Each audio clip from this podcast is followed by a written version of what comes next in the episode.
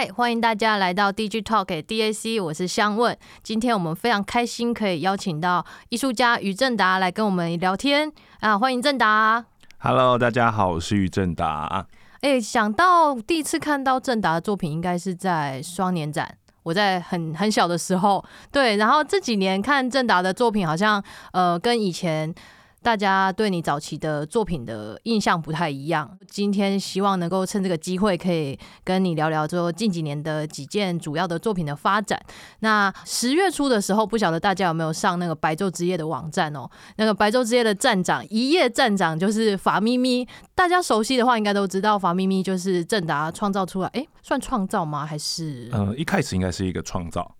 然后后面变成是一个。持续性的表演计划。嗯。对，那法咪咪这个角色的形象，它非常的鲜明哦。这个叫做什么腔调的英文？就法咪咪，它是一个很有趣的角色，然后常常穿着很夸张的服饰，然后出现在各大场合啊，台北街头啊，艺博会等等。呃，他就是操着一口腔调很重的英文，然后非常有钱，开健身房、开药房、开遍所有的东西这样子。呃，是不是可以跟大家分享一下？说，哎，那你一开始为什么会有这样子创作的？计划，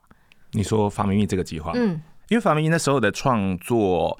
是发生在纽约，Performa 那一个双年展，呃，邀请了四位台湾艺术家去在纽约做一个现地创作，呃，那几年在研究的东西都跟网红的表演性很有关系，然后在 Performa 那个计划里面，他们又希望我其实是做一个以城市为想象的创作计划，意思是说这个表演。并不在一个可能剧场里面、剧院里面，或甚至是百合子空间里面被看见的那种所谓的表演，我就想说，压力有点大，不然怎么办呢？所以法咪咪其实，在那个框架里面被创造出来了。因为一九年的时候，刚好有一部非常有名的投射亚洲的电影，就是那个《疯狂亚洲富豪》，所以在法咪的叙事里面，其实它就赋予了一种呃这样子的背景。但是他其实也在，我也在思考怎么操作一个具有亚洲形象的男性化角色。嗯，其实那时候你在一个面对西方的娱乐脉络里面，你除了他们可能都会想到啊，李小龙因为很会功夫，你多数的影集看得到就是那种智多星，他功课很好，戴眼镜。可是其实中间过程中到两千年，其实有一个人冲破了这个极限，他自己就是赛。嗯，赛它其实是一个美国很美式音乐的制作方法，但它重新席卷了全球。可有趣的是，赛它并不是投射一个完美的男性的样态，它反而是刻板化了男性的。我用用着黑发，我戴着墨镜，变成一个刻板的样态，一直被重复。所以，其实法明明那时候在设定的时候，呃，其实也在讨论这个既定印象中的亚洲是什么。那只是我们更夸张夸饰法里面，你知道他拿着一个榴莲，说我要去那边卖榴莲，卖榴莲的时候，但是他又穿的颜色就是你知道非常的浮夸，嘿，然后所以他既然在这个亚洲富豪的 context 里面，所以我们在 SOHO 那一区就开了一个所谓的榴莲美术馆，但这个美术馆的挪用呢，可能在我们听起来不一定是这样，但是因为在美国。他们其实有一种一个 turn 叫做 Instagram Museum，嗯，嗯，其实你也知道，就是我觉得现在大部分的美术馆也要碰到同样的问题啦。没错，就是要非常欢迎我们的王美姐姐、妹妹们。对，所以他们在美国的系统里面，他就用了很多什么哦，Museum of Ice Cream，Museum of Rose、whatever，嗯，然后所以那时候就是用了一个 Museum of Durian，它不是真的在展榴莲的历史，是在展。把榴莲变成一种感觉，让你来自拍。其实他的创造那个空间里面也是在讨论这个网红文化。然后在在这一个法咪咪的表演里面，他要上 Times Square 最大的荧幕去打广告，告诉他还要用榴莲去征服这个美国的世界，之类的。嗯，那呃，在这个部分的话，其实呃，你曾经提过。媒介化的身体这件事情啦，就是说你刚刚有讲到网红嘛，然后网美嘛，其实呃，我们现在也都会思考说，我们每一个人在不同的这种社交界面上面的形象是什么嘛？那除了刚刚讲到这个，他是要用榴莲来征服美国，那呃，你对法咪咪这个人设还有没有什么更细节的设定？我觉得在设定上面，呃，其实他从一九年一直到现在。他开始在演变，或他在做他的表演计划里面，其实我每一次都会做些许调整，甚至是在一个从一个虚构，他可能是突然出现的人设里面，你要开始脉络他化到他为什么会做这些事情的一些原因，嗯、然后其实这个阶段里面都不太一样了。所以其实，在呃制作法秘密里面呢，我觉得它很有趣的是，它是很跟现实在对话的。甚至我一开始在创造法咪咪的时候，他其实在讨论某一种异国情调，或者是透过这个异国情调去夸饰他的效益也好，他的。表演性也好，可是到亚洲，它就是一一个不一样的异国情调。嗯嗯，就是这个这个形象有趣的是，他在纽约，他会产生一个样态。嗯，可是他在亚洲的情境里面，并不是这个人的外形的特殊性或留恋的特殊性，是这一个形象上过 Times Square，变成是他现在最容易被认认知在亚洲的情境里面。所以异国情调或者是呃。会制造它的特殊性，其实会在不同的区域做让渡，嗯，会变异也好。然后这个我我是觉得是最有趣的，甚至你知道，在今年他又跳出了不同的以前你知道那种比较像资本家的，比如说就是商商人的概念，他就会去变歌手。哎，对，对他好像我也在试图去理解，在这个所谓虚构的人设里面，他怎么样再去跟。不同的区域、不同的产业里面去做更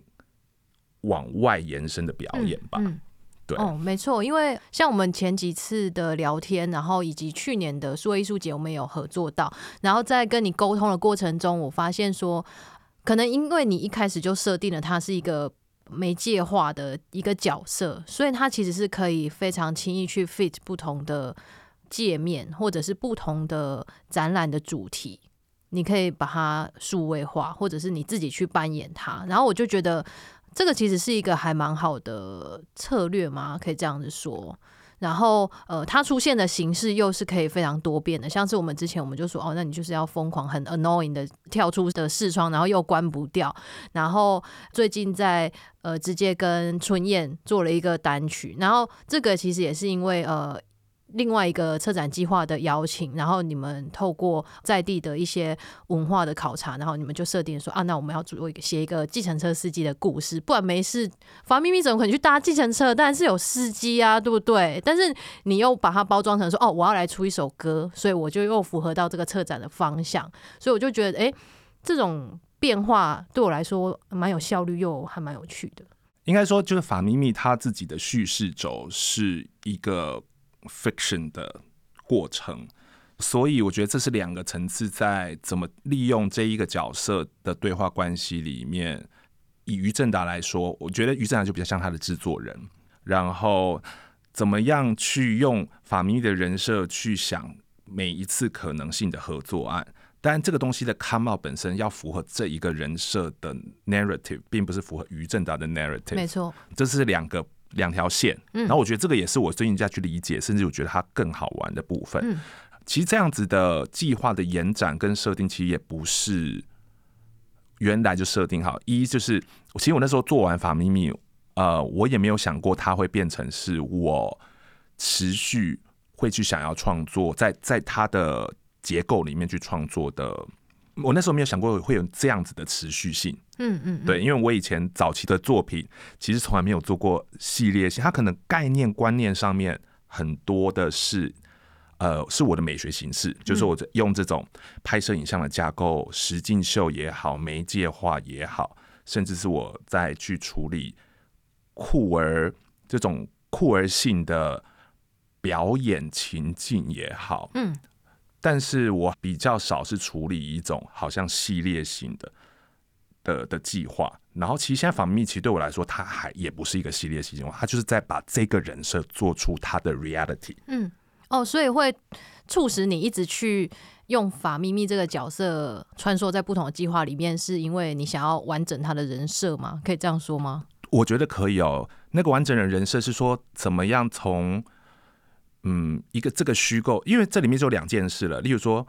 纯然是于正长在制作法咪咪，跟怎么样？法咪咪在每一次的合作里面，甚至是他讨论的大众都是不同的。他一直去取向到不同的大众。嗯、他从早期纽约是，他就是大众大众，因为路人看到他，Times Square 看到他，然后亚洲人看到他也觉得炫这样。对，然后啊，因为我其实我觉得很多的东西都是因为那一次的计划是在一个完全开放的场合，嗯，你不知道他会变什么。然后加上我又不是一个表演背景的人，嗯，我在那里面获得很多吧。因为一回来，大部分原来的制作端就是美术馆系统，然后美术馆系统其实也很好，但是我今年会觉得，那他的身份就是我们说说的这个虚构的网红，他是一个名人的身份，好像在纯粹只在美术馆系统里面，他不能够展现出他的呃特性，没错，嗯，然后开始就有了。呃，白昼的像那样子的邀请，所以他面对到艺术节那种节庆式的时候，他面对的就是另外一群的大众，所以我也一直在扩延这种大众的可能性。但那个可能性，嗯，我觉得那个可能性的延展是第一个，当然它不在以前我们理解的艺术群众里面，所以你要在大众里面怎么再找出他的下一步是什么？然后我这个是。最让我好奇的，嗯，对，好动，哎、欸，我想要问你那个啦，为什么？你觉得法咪咪这个人必须要是于正达吗？也就是说，假设今天我我来变成法咪咪是可以的吗？嗯，你可以。我们我们到后面有一个步骤会是这个、欸，哎，哦，全民皆是法咪咪。天哪，我已经先预言了吗？因为我觉得那才是每一句话在 deliver 到群众的。那我可以免费获得法咪咪的衣服吗？可以啊，你说 hoodie 不行，因为 hoodie 就是我我想要那个西装。哦，没有人卖那个东西啦，那个 你说西装哦，我想要变法咪咪。如果要，我觉得还是我那个以前的衣服是可以大家订，因为都全部都是做的。啊，自己做的，这别人做的，定做定做的。那个，哎、欸，这这这个西装是全手工哎、欸，就他那些年轻人觉得一定就是要这样，他们就做出来。我说 OK 啊，Thank you，Thank you。哎，那法咪咪怎样？你以后要做 game 是不是？法咪应该可以做 game 吧？就是 I don't know 啊，先先想完那个，我觉得，但是算了，这个先不要讲，还有我们还有很多东西要做，现在一个头两个大。哎，法咪咪是会变老的吗？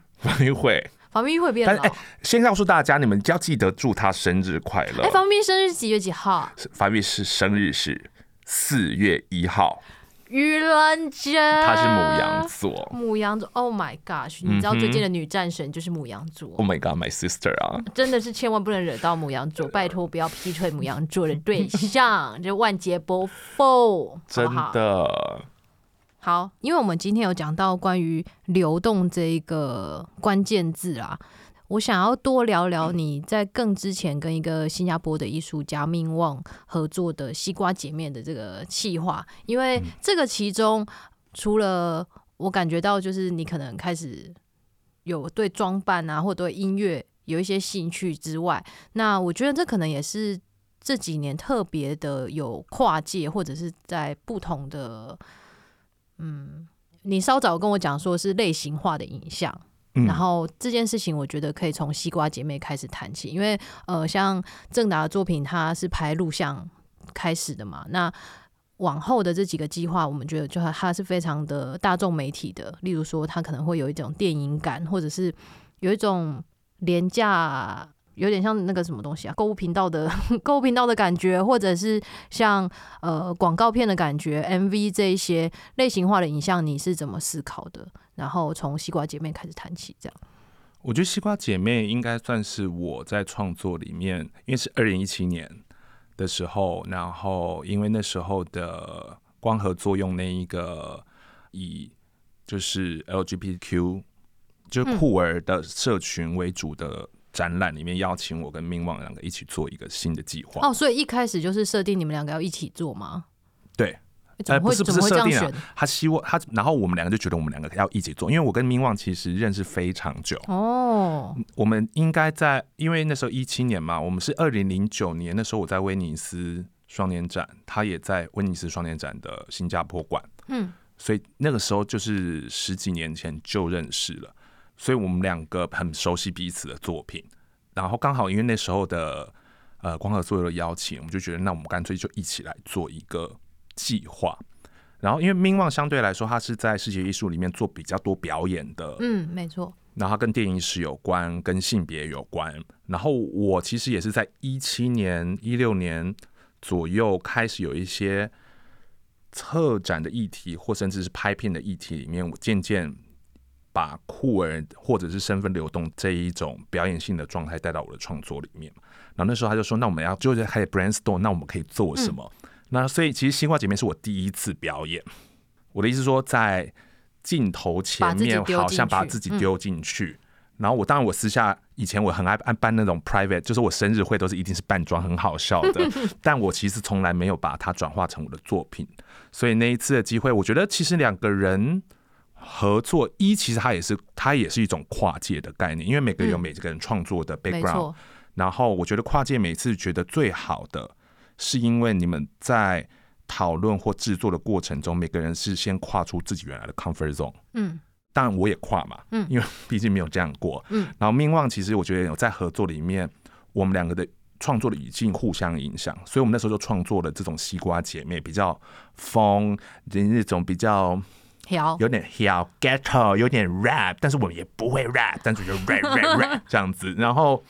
所以那一个计划，我觉得是也改变到我说。我意识到，我在镜头表演里面，甚至就是在创造一个形象的时候，其实我是有那个表演能力的。我觉得那样子这样子的状态，其实也影响到那时候我要去制作《法米米》，甚至要把自己一个人丢在一个街头、嗯、Times Square 的街头，我好像也还可以。哦，原来如此。对。那讲到这个音乐啊，我想要听你多聊聊这个你的作品里面的这种。旋律或者是音乐性，其实呃，因为近年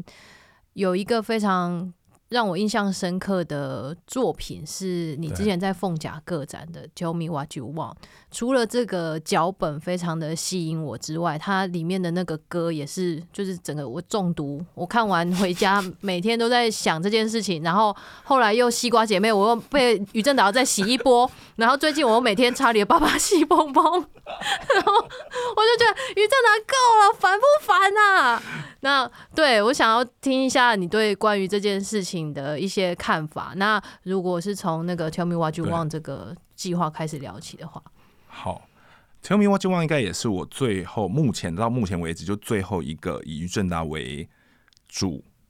体，于正达告别作，我我认为为主体去创作的一个录像作品也好，它可能是一个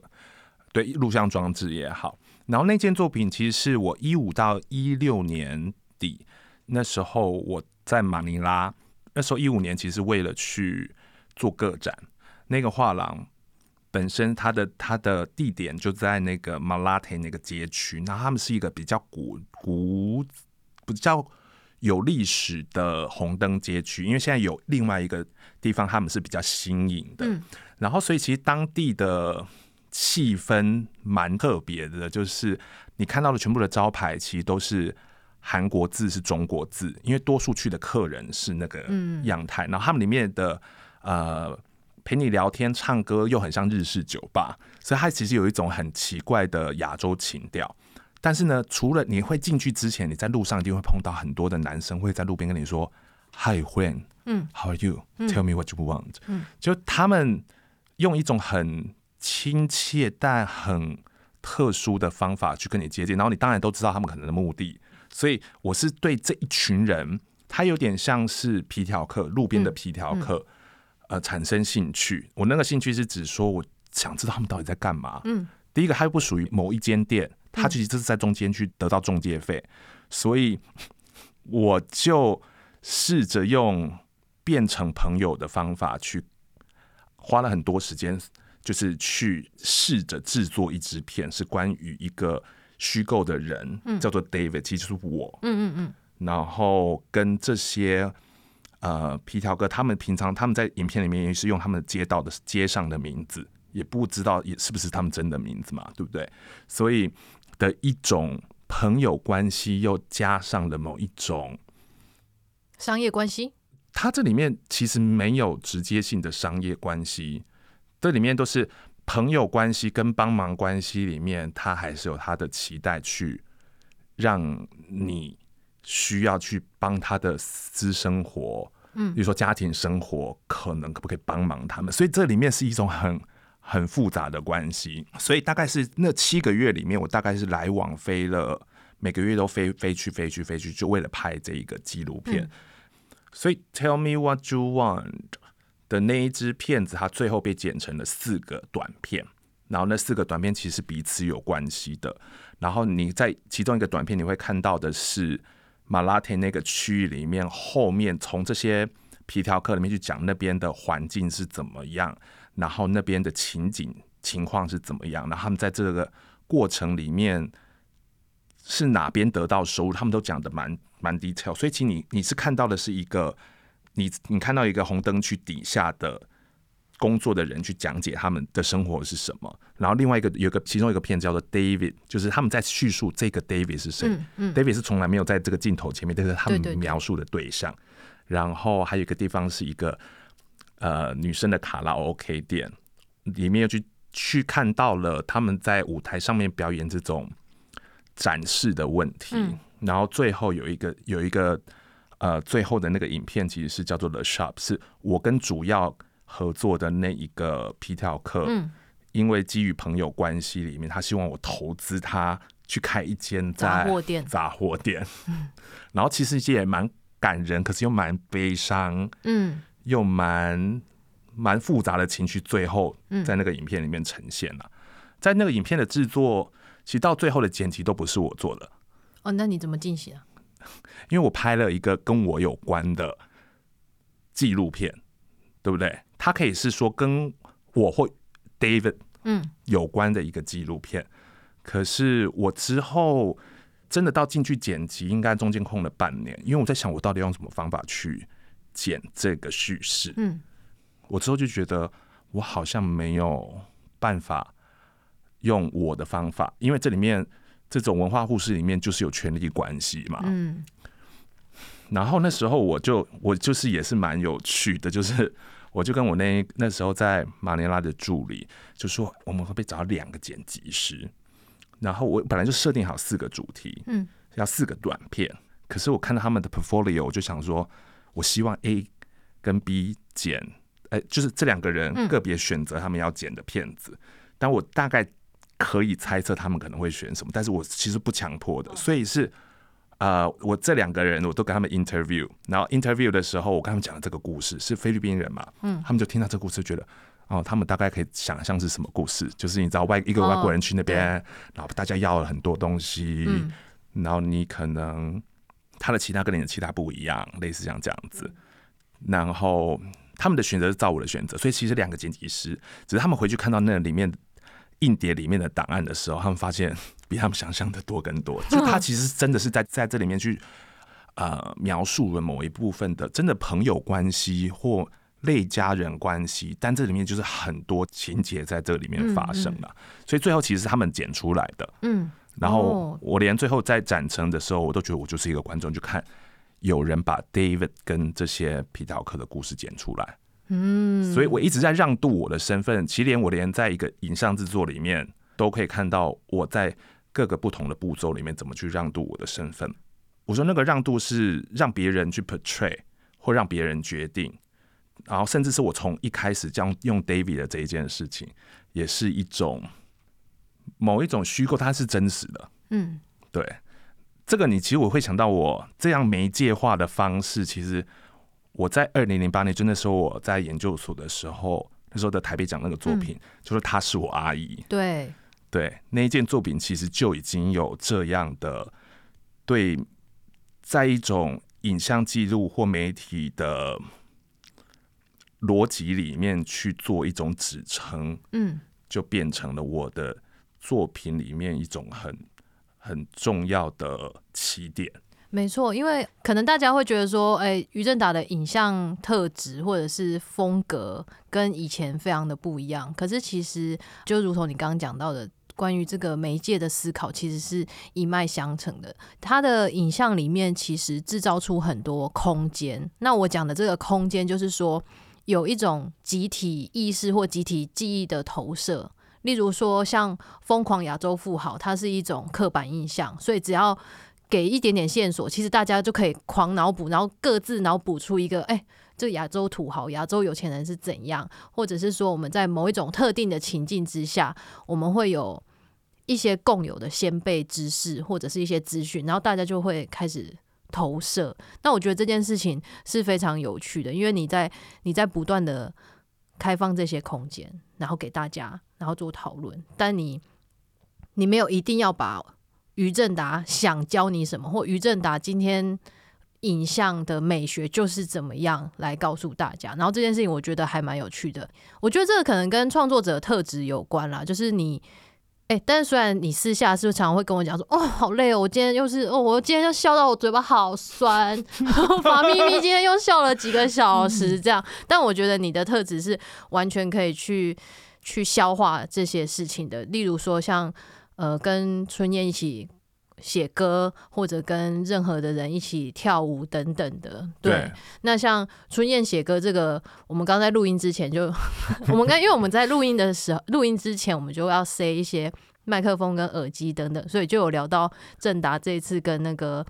歌手春燕的合作这个录音的经验，所以其实就可以跟大家分享一下录音的经验哦。如果你今天只是啊、因为这个一个计划，然后知道了这首歌，可是其实。呃，在过程里面，我觉得他他其实有一点像是我今天跟呃明网去做西瓜姐妹一样。其实我们说所谓的跨界合作这件事情里面，我觉得在一样在查理巴巴西蹦蹦也是得到非常多的。因为就是一开始那时候，呃，因为我要做一个跟计程车司机有关的歌曲，那时候我就在想说，那哪一位歌手比较适合嘛？所以那时候我们最后就选择了春燕，因为我觉得他他的。音乐风格是比较第一个，很多的是以都市为文本的概念，然后又比较活，然后再来就是想说两个人设搭起来，是不是有一种 chemistry？就是的确是想都没想到，对，想都没想到，然后意外又有点大 一个团体，所以那时候跟他合作的时候。他本来就已经看过法咪咪了，他之前在美术馆看，他说真的很强，然后我就说我们这里合作的多好啊，然后所以我们就一起合作了这首歌，所以他其实对或多或少对法咪咪的人设，但是其实我们在讲的人设这一件事情，他就是这一个人，他其实也是一种用既定印象去投射出来的形象嘛，对不对？就是这个东西他，他我们只在这一个人，就其实他在跟。想象这个艺人应该做什么东西合理一样，或其实他跟这个逻辑，我觉得其实是一样，因为这个都还是正在发生的事情，只是至少有这个投射，都是让呃至少一就是这个这个法咪咪的角色的呃性格鲜明。我然后我跟他说，法咪咪好像不是，他就一法咪咪很喜欢洗脑，洗脑的。风格。哦，然后再来就是法咪咪就会嗯啊，再来就是你可不可以跳舞？然后就说 哦，都可以，都可以。对，所以这首歌的制作就是我本来就已经有一个我想要的 pattern 的样子，然后我就是要叫查理爸爸是蹦蹦哦，歌名先决定了，我已经哼好，其实我都哼好，整首歌我大概哼好。哦，然后春燕去把它真的制作出来，跟编曲，然后要 insert 很多的 rap 的东西，这样子。后面已经这首歌我听完觉得真好听，然后我就真的要去录音了嘛。然后录音我也觉得，我就很紧张，因为录音想说歌手没跟他说什么什么，不知道他我不知道他录多久啊。然后那天我们就是已经到了那边，然后我前面先录，中间有个休息的时候，春燕就说：“那你后面。”时间都还好嘛，因为晚上五点录，然后我就说，嗯，后面晚上都时间都可以。然后我想说，完了要要被吵到半夜了。去，我在想说，哈，好紧张哦。然后我们录录录录录录录，他就说，嗯，好，可以结束了。我们录完了。我就说什么意思？我想说，不是才录了一个小时多吗？因为他真的就说，什么意思？不用先从教唱开始吗？不用，因为我一唱，他们就天生歌局啊！你天生个局？Oh my gosh！对呀，制作人他们就要说，真的好会唱哦。我想说，你是有筛潜吧？我没有，我没有筛潜，没有。但我觉得非常好玩，就是因为其实法咪咪对我来说，我也是一直在创造他会有的样子。他有一个设定。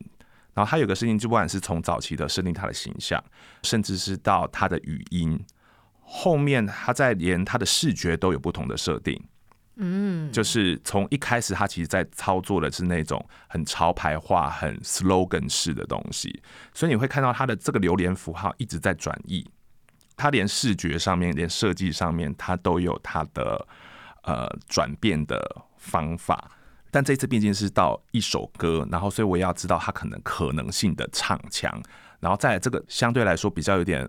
疯，但是有点神经质又喜欢咿咿啊啊的角色，他唱的唱法有什么不一样？所以我们在那里面其实是每一个 tag 我们都会试着给更多气音或或者是收短一点。我们其实我们在玩的是创造这一个。人设的唱腔，嗯，然后这个也是我觉得很有趣的，然后连我们后面拍摄 music video，这是我第一次觉得我自己就是一个艺人而已。呃，拍摄的团队是波文映画社，他们就说，因为我是觉得我不能再自己 control 我要导演这一件事情了嘛，对不对？然后他们就是，所以他们这个都是他们去安排。我在拍摄的时候，我就根本不用管 monitor，我就是黄咪咪，然后黄咪咪本身就是只要跟春雨两个搭配的很好，就是天生巨星啦，对，就是要。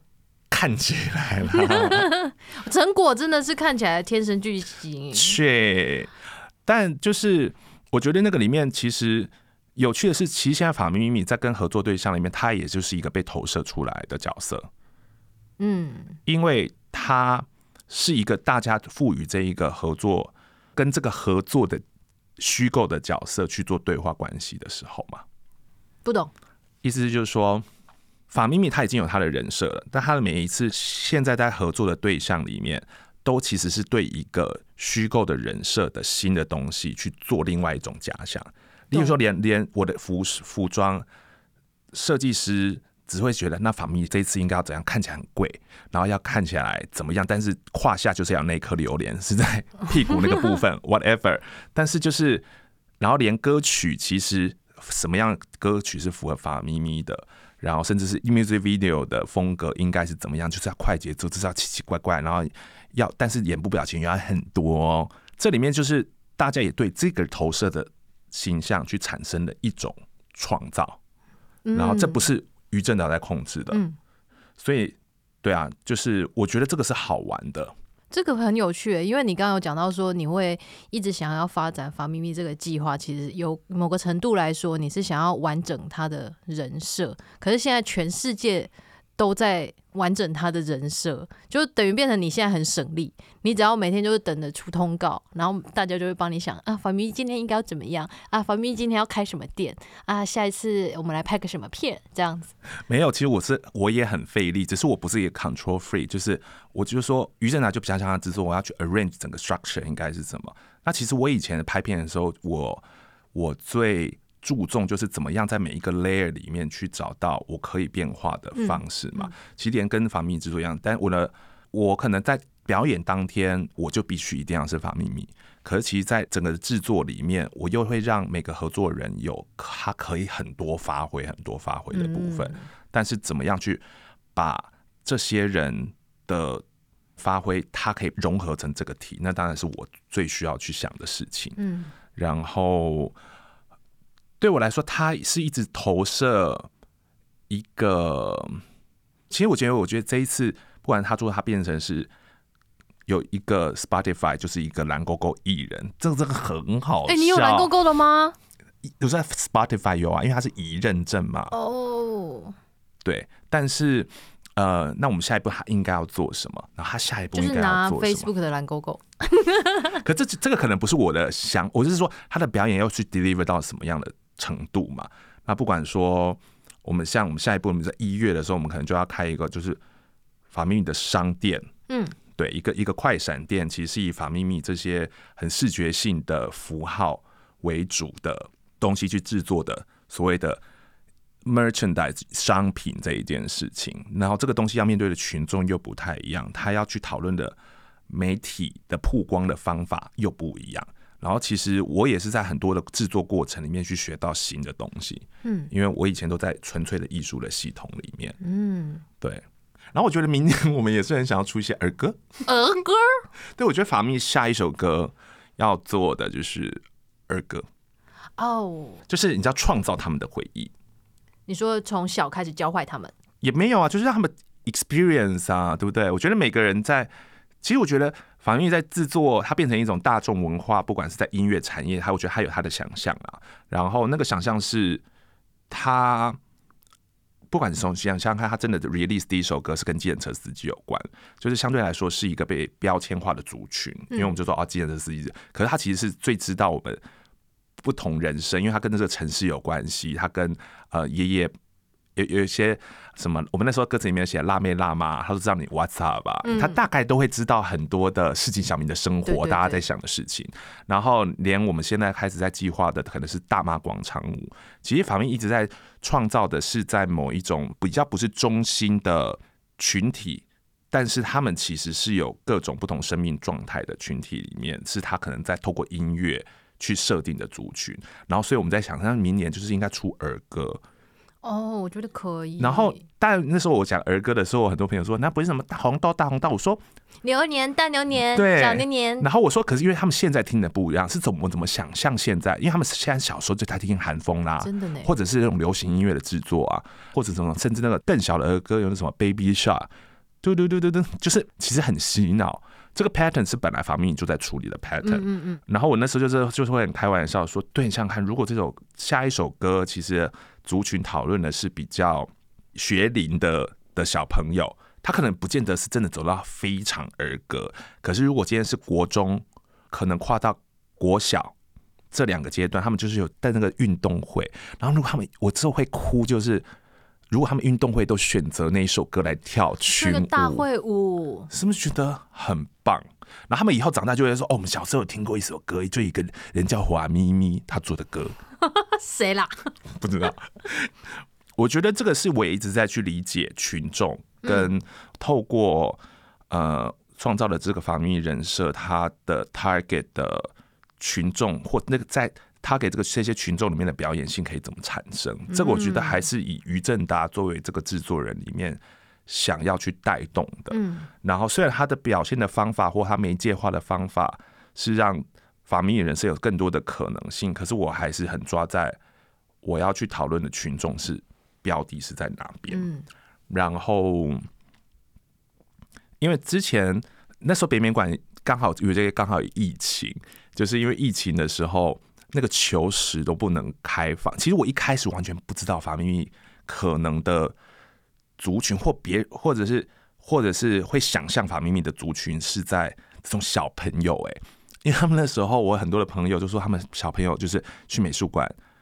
去的时候，看到那些球子就崩溃，就觉得好想去玩。然后我朋友就跟他说说这个叫法咪咪，然后说法咪咪。可是我每次看到那些小朋友的时候，小朋友都离我很远呢。然后回家说我要听法咪咪的歌。你说离于正达很远，但是回家想听法咪咪的歌。没有，他们可能是在我表演现场，他们他们也有带他来看。可是我就觉得我知道那是我朋友的小孩，有两三个，嗯，然后我就想说去跟他们玩呐、啊，被吓跑。然后他们就会，因为他就会很呆在那里，然后就顶多就拿着我这个榴莲，然后跟他讲话没有 feedback。但是我朋友说一回家就说我要听法咪咪，好法咪咪他的歌，哦、然后我就发现他的形象，我说他的形象里面，我觉得。因为它本来就是一种相对逗趣、幽默的表演呐也好，歌曲的风格也好，可是他好像在小朋友的族群里面，好像似乎也有一种他们可以介入。一，我觉得他他的咪他的声音好，你画咪咪就好了嘛，咪咪对对，然后牛脸嘛，水果嘛，反正我们。台湾很多系系列就是水果的哥哥 姐姐，对，没错，这是榴莲叔叔嘛？榴莲叔叔，对啊，哇，那讲到在美术馆里面跳舞这件事情啊，呃，其实最近有蛮多的像是艺术类的这种大型的计划啦，然后或者是说我们可能看国外的一些比较重要的呃展览，他们其实都有。蛮带有一些表演或现场性的这个特质，然后、嗯、呃，郑达也参与过很多次的这一类的活动，然后我就还蛮想要呃跟你聊聊关于 performing 或者是你你讲的 live art 这几种类型之间的你怎么想？因为毕竟我还是一个从视觉艺术系统出来的艺术家，然后甚至是面对到美术馆空间是相对我们比较熟悉的。呃，我觉得从王晶晶应该是。一六年开始，北面馆就蛮 focus，每一年的暑假都会做一种比较跟表演性有关的 live art 有关的展览嘛。然后其实我参加了蛮多次。其实大概可以了解，在美术馆空间里面，因为它毕毕竟美术馆空间它不像是一个剧场一样，就是你进去你知道它的开始跟结束。其实那个里面就是你很多的状况，其实是一种巧遇。嗯。所以才会一开始，我觉得在国外的 live art 系统里面，其实都是表演，而、呃、是舞蹈表演去介入到视觉展示。我觉得 live art 前面以前在发展的时候就很有这一种，它有点像是一个录影带在 loop 的表演形式，因为你其实永远不知道观众什么时候会跟他们触碰，然后会看到这个表演的某一个时段，然后再因为这个时段，你再接着看这个这个东西会怎么产生。所以我觉得。我那时候在很多访问的里面也都讲说，这种巧遇好像是每次在美术馆经验里面去碰到这种这样子表演里面，我觉得最有趣的部分嘛。我大概做了几个计划在美术馆，其实是这样子有关系的。有一个是那时候在呃国造馆策划的典藏展，嗯嗯嗯，然后那时候我就是做了一个好像录音室，然后这个录音室里面的人他讲的其实是。北面馆典藏组那时候的组长林玉纯的访谈变成了一个广播的讲稿，所以每个人进去的时候，他就会在一个白色的空间里面看到一个背对他的广播人，然后再讲一个嗯一个跟典藏这一件事情有关的故事。我觉得那个有趣，应该是说他没有的时候，那个那个空白色的空间灯光会比较暗，但是会一直录一些。语音，可是有的时候你刚好去的时候，他在广播的时候，他变成一个表演嘛。然后在一七年，我在淑文的展，萧淑文的展览里面，在社交场那个展览里面，也是做做了一个虚构的人设，他是一个性别流动的模特儿。我在展览里面放的是搭建的是一个比较像是百货公司的，呃，有点像百货公司专柜的装置。然后那个装置里面其实播的是这一个人在。在讲他自己的这个这个模特儿在讲自己的，他其实他是一个性别流动的模特儿，然后他自己平常在跳的舞风是 voguing。嗯，我把性别跟一个虚构的人设在美术馆透过一个比较像是橱窗展示的东西，变成的是他的在美术馆的存在，同时有一个 QR code 是创建了他一个 Instagram account。所以在那个表演系里面，我创造了一个是一个虚构的流动的角色，但是我真正在美术馆里面发生的 event，我那时候做了两个比较大的 event，一个就是这一个 voguing dancer，就这个模特儿跟台湾的 voguer 在那那个 installation 里面拍了一个舞蹈影像，那是大家都可以看的，嗯，它变成一个表演，然后之后生产出来一个 voguing 的舞蹈的 music video，然后第二个是一七年的时候，我就把那个 voguing 的 ball ballroom 的文化带到美术馆里面去了。嗯嗯。现在现在你有很多 club 里面可能会开始慢慢看到，可是，一七年的时候还是比较没有那么蓬勃。只是我们就把它整个移植到美术馆里面。然后我那时候比较有趣的体验是，因为它是一个礼拜天下午发生，大概会持续大概四五个小时的活动。假日你知道北美馆是很多人的，对。然后可能有。不同的性别的人，不同的家庭组织的人来，voguing 本身就是一个在破坏这呃不是破坏，它是以这种性别表演为主的一种舞风而产生的，因为它叫为什么叫 voguing，就是以前呃相对来说是比较在美国那边，他们就是黑人他们在。监狱的时候，因为他们就想要一些有有趣的事情，然后他们那时候就是模仿那个 Vogue 杂志，所以他就是定点拍摄、拍摄、拍摄，渐渐开始变成很多呃跟 Voguing 有关的舞风的方法。那个时候，所以我们在北面馆就一直了这一个活动，我觉得是大家看得很开心。然后我其实看到他们的组合，例如说有几个妈妈们，然后很多是年轻的呃夫妻。带着小孩，只是在这种性别表演里面变成一个他们观赏的表演。然后我觉得这个对性别这一件事情，在台湾相对来说是一个开放的地方来讲，我自己那时候是觉得这个这个现象跟这一种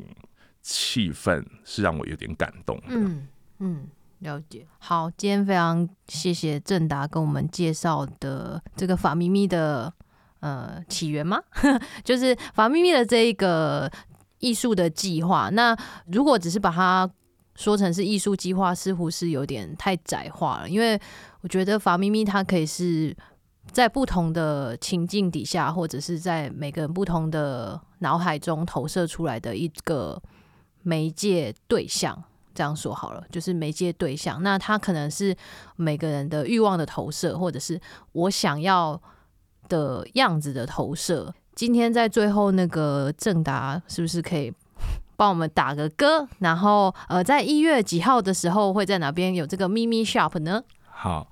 呃，刚才我刚相问最后讲的那一个，就是是一种投射。那我觉得在对法咪咪来说，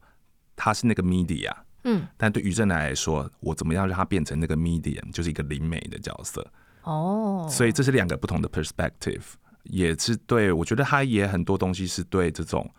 呃串流社群，然后媒体这些东西，我觉得是在现在的时刻的我们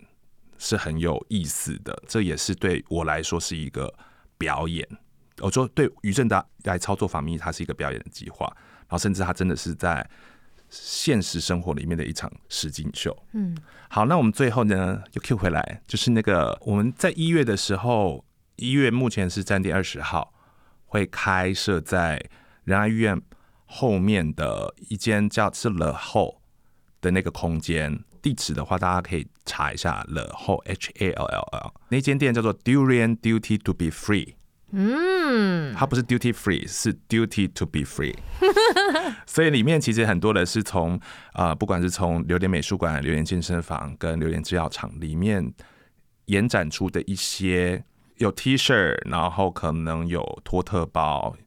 有那个很直白的眼镜。但是我们这次会做一个很限量的潮 T。哇哦，嗯哼，